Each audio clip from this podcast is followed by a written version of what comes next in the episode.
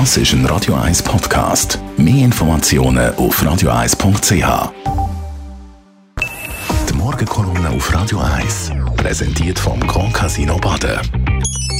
Grand Casino Baden. Baden im Glück. Guten Morgen, Roger. Guten Morgen. Guten Morgen, ihr beiden. Beim Ukraine-Krieg ist Mariupol immer ein bisschen im Zentrum von der Aufmerksamkeit gestanden. Jetzt, jetzt haben dort 264 Kämpfer das Stahlwerk verlassen. Ja, der Kampf in dem Stahlwerk erinnert an Schlacht aus dem Mittelalter oder sogar im Altertum. Kämpfer, die sich in einer Festung verschanzen, nicht um zu gewinnen, weil man da dazu gar nicht Mittel hat, sondern den Gegner am Vormarsch zu hindern, Wobei alle wissen, dass es am Schluss keinen Sieg, sondern nur entweder Tod oder Gefangenschaft gibt. Und genau das ist jetzt passiert. Seit vielen Wochen hat es ja geheißen, Kämpfer in den Katakomben von dem riesigen 10 Quadratkilometer großen Stahlwerk können nur noch Stunden oder höchstens Tage standhalten. Doch dann sind es viele Wochen gewesen, in denen sie bis zu 14.000 russische Soldaten gebunden haben, wo sie so für ihren Vormarsch auf die extrem wichtige Hafenstadt Odessa gehindert haben. Und dazu sehr viele ausgehungerte Zivilisten und immer mehr Verwundete in den Keller von Azovstal sind gewesen. Und das hat die Situation noch viel dramatischer und auswegsloser werden lassen, weil die ukrainischen Truppen einfach eine Kraft und Möglichkeiten hatten, ihren eingeschlossenen Ziel zu kommen. Gestern also der vorläufige Höhepunkt von dem menschlichen und kriegerischen Drama. 264 Verteidiger von Azovstal, darunter viele zum Teil Schwerverletzte, haben sich den Russen ergeben und sind mit Bussen abtransportiert worden.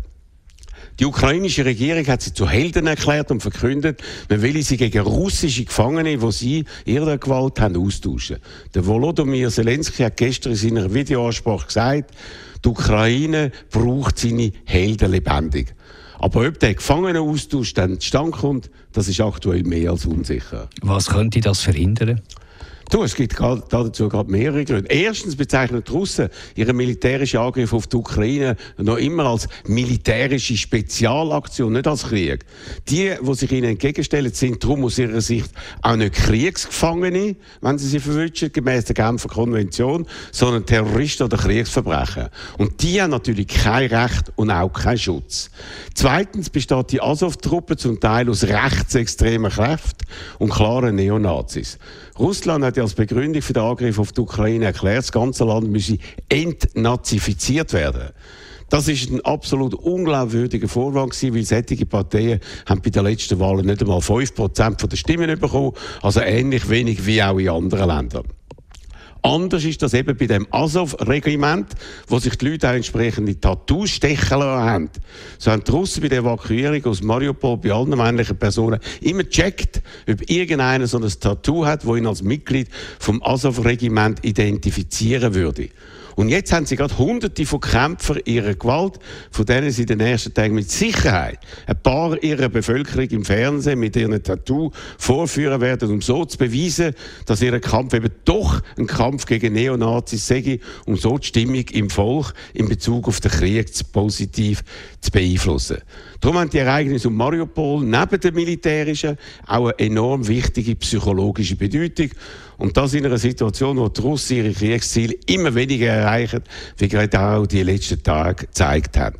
Was aber kommt als nächstes, fragt sich die ganze Welt.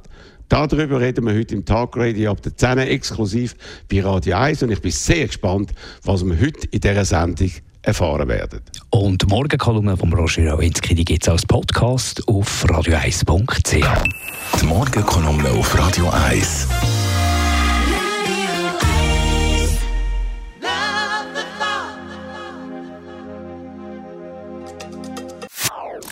Das ist ein Radio 1 Podcast. Mehr Informationen auf radio1.ch.